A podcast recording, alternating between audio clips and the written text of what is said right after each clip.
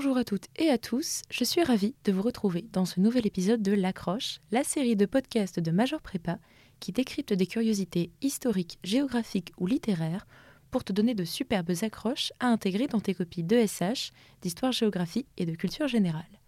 Pour continuer la série, je te propose une plongée dans les affres du nationalisme hindou avec la découverte d'un nouveau concept, le Love Jihad.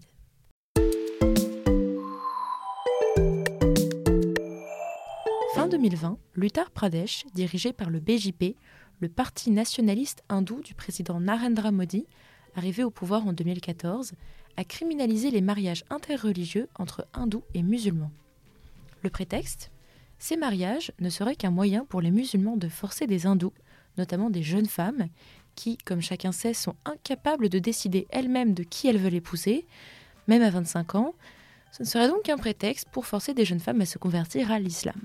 Le nom de cette menace fantasmée par le gouvernement nationaliste, le Love Jihad. Ça sonne à moitié menaçant, à moitié blagueur, mais les autorités indiennes prennent très au sérieux ces mariages.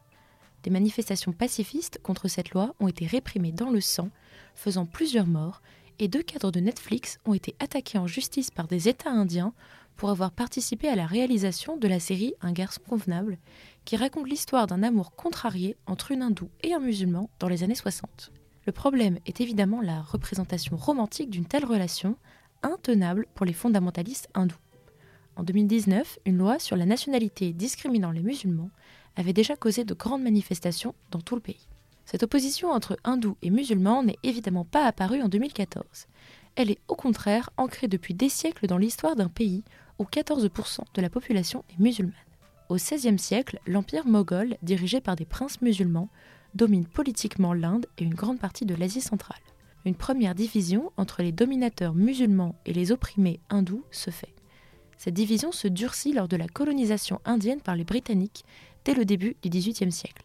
Les Britanniques soutiennent alors la Ligue musulmane, devenue minoritaire, dans une manœuvre classique de la période coloniale.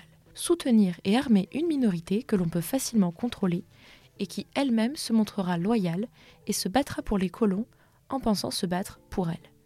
Les Sikhs, au nombre aujourd'hui de 20 millions en Inde, sont particulièrement soutenus par les Britanniques et deviennent les soldats des colons. Dès 1920, les musulmans manifestent en Inde contre le démantèlement de l'Empire ottoman. Les hindous sont des victimes collatérales de ces manifestations et développent, malgré leur situation largement majoritaire, un sentiment d'inquiétude. Lors de l'indépendance et de la partition de l'Inde, entre l'Inde actuelle, hindoue, et le Pakistan, musulman, en 1947, la violence contenue explose. Gandhi est assassiné en 1948 par un extrémiste hindou qui lui reprochait de ne pas être assez dur avec les musulmans. Le mouvement dont il est issu, le RSS, crée alors un parti politique nationaliste hindou, le BJS, qui deviendra le BJP, organisation quasi paramilitaire au pouvoir depuis 2014 avec Narendra Modi. En 92, la destruction de la mosquée d'Ayodhya entraîne des émeutes dans le pays. 2000 personnes, en majorité musulmanes, perdent la vie. En 2002, un pogrom anti-musulman au Gujarat fait 2000 morts. La police reçoit l'ordre de ne pas intervenir. Le niveau de violence est inédit depuis 1947. En 2008, Mumbai est le théâtre de 10 attaques terroristes islamistes organisées depuis le Pakistan par des organisations terroristes. L'attentat fait grand bruit.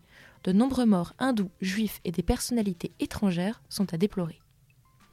Les Sikhs, eux, sont dans une situation un peu particulière ils demandent et obtiennent leur propre État en 1966, le Haryana. Mais ils y sont de moins en moins majoritaires et le nationalisme sikh en est renforcé. En 84, un groupe d'extrémistes sikhs armés se réfugie dans le Temple d'Or, au lieu du sikhisme. Une fusillade éclate entre les soldats de l'armée et les sikhs retranchés, faisant de nombreux morts. Cet événement a probablement été décisif dans le processus d'assassinat, la même année, de la première ministre Indira Gandhi par son garde du corps sikh. Les émeutes qui s'en suivront causeront des milliers de morts. En 2004, cependant, suite à un apaisement des relations, un Premier ministre sikh, Manmohan Singh, sera élu. Cette anecdote peut être utile pour introduire ou développer de nombreux sujets sur l'Inde, le nationalisme hindou, les violences religieuses, les héritages de la colonisation et bien d'autres. Quant à nous, on se retrouve très bientôt dans le prochain épisode.